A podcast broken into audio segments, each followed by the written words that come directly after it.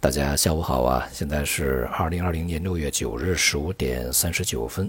在隔夜啊，欧美股市呢并没有受到美国就业数据这个报错的影响啊，继续反弹上涨。而且这个美国股市呢，已经基本上啊，把在这次疫情危机以后所造成的这个跌幅呢，呃，全部收回啊，还是相当强劲的。这种强势啊，确实还是远远超出了预期。整个市场呢，似乎是根本就没有发生过什么啊，但是正像大家曾经经历过的啊，实实在在的已经发生了很多事情啊，并且这些事情呢，无论是对经济本身，还是企业这个经营状况以及盈利啊，都实实在在的造成了影响，而这些影响呢，是会落实到数字上面啊，落实到现实里边来，因此到最终的资本市场的反应上面，也很难的把这些啊痕迹呢完全抹去。尤其重要的是呢，有一些行业啊，一些企业呢，它的影响可能是长期的，甚至是永久性的啊。因此呢，整个市场啊，这个长久的装作什么也没发生，也是比较困难的啊。那么今天的这个 A 股呢，是承接啊隔夜的海外股市的强势啊，高开以后全天震荡，最终呢是上行。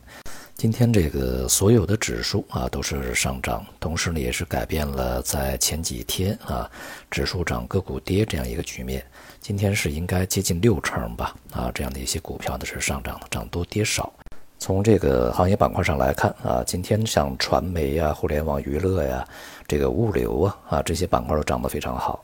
这些呢也是我们在长期啊去关注啊跟踪的这个相对来讲从比较长的周期里面啊它具有韧性啊而且呢是有增长潜力的一些板块。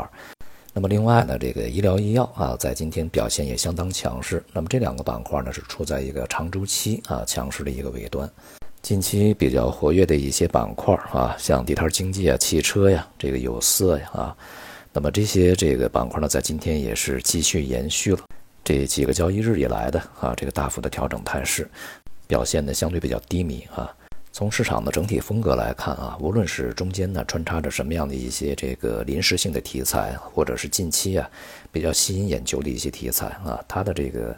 整个的主逻辑呢是比较贯通的，仍然是贯穿啊当前这个经济周期啊，并且呢符合当前经济周期这个特征的一些板块啊，表现是相当有韧性啊，持续是。波动率啊比较低，而且呢这个上涨比较持久啊。这些板块呢从长期角度来看呢，仍然有比较好的上升空间啊。那么另外呢就是有部分的周期行业啊与季节相关的，在近期呢可能也会有不错的增长啊。再加上全球的复工啊，现在看起来呢是逐步的扩大，因此呢也会对呃相关的一些行业吧啊带来从外部和内部的共同支持。而且呢，前面的这个价格也比较低啊，所以说从中期的角度来讲呢，上涨空间应该还是有足够的这个参与的价值啊。从整体的这个大盘来看啊，也就是全面市场来看呢，也还没有摆脱啊一个中期的这个区间上落的一个格局。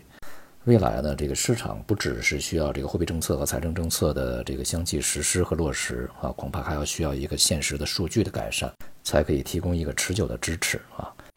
大宗商品方面啊，走势呢继续分化，原油价格呢从高档开始稳步的回落，在充分消化了这个欧佩克加减产啊，还有这个美国呀其他地方被动减产，以及像中国和其他一些经济体啊这个需求恢复的这么一些因素以后呢，当前的这个原油价格呀已经是回到了一个比较合理的水平啊。近两天，呃，像这个沙特已经宣布啊，结束它额外减产的那一部分的产能限制啊，开始恢复到这个就是通过协议啊所规定的一个数量。另外呢，市场也需要观察一下啊，接下来的经济会怎么走啊，整个的这个供需啊是否会达至一个平衡啊。所以油价呢，在当前水平展开调整的可能性是比较大的啊。另外呢，像铁矿石道理也差不多啊，在充分反映了一些因素以后呢，从高档回落，这些上游的基础能源原材料啊，它的这个价格开始趋稳啊，调整也会对其他的一些大宗商品带来相关的一些影响啊。不仅呢是对商品啊，对于这个汇率也会有一些连带作用。比如说像一些商品货币啊，近段时间呢就出现这个调整。那么这种调整呢是健康的啊，整个大的趋势是没有变的。不过呢，在这里面我们需要去注意的啊，是日元呢在这段时间开始这个与其他的非美元货币呢走出了相反的一个走势，而且呢美元从短线看呢也有一些反弹的迹象啊。这样的一些迹象啊，一方面是市场啊这个在调整部位的正常的一种这个状态，那么另外一方面呢，其实在背后可能也会藏着其他的一些原因啊，或许呢意味着市场在前期的一些交易逻辑啊开始发生了一些微妙的改变。总的来说呢，市场的不确定性以及经济的不确定性呢还是比较高的啊。我们在这个过程中呢，呃，就像我们在周末所讲的啊，在不确定中呢寻找一些确定性的机会。这些确定性的机会呢，就是在股市里面啊，那些符合当前经济环境周期特征的啊一些行业和板块。好，今天就到这里，谢谢大家。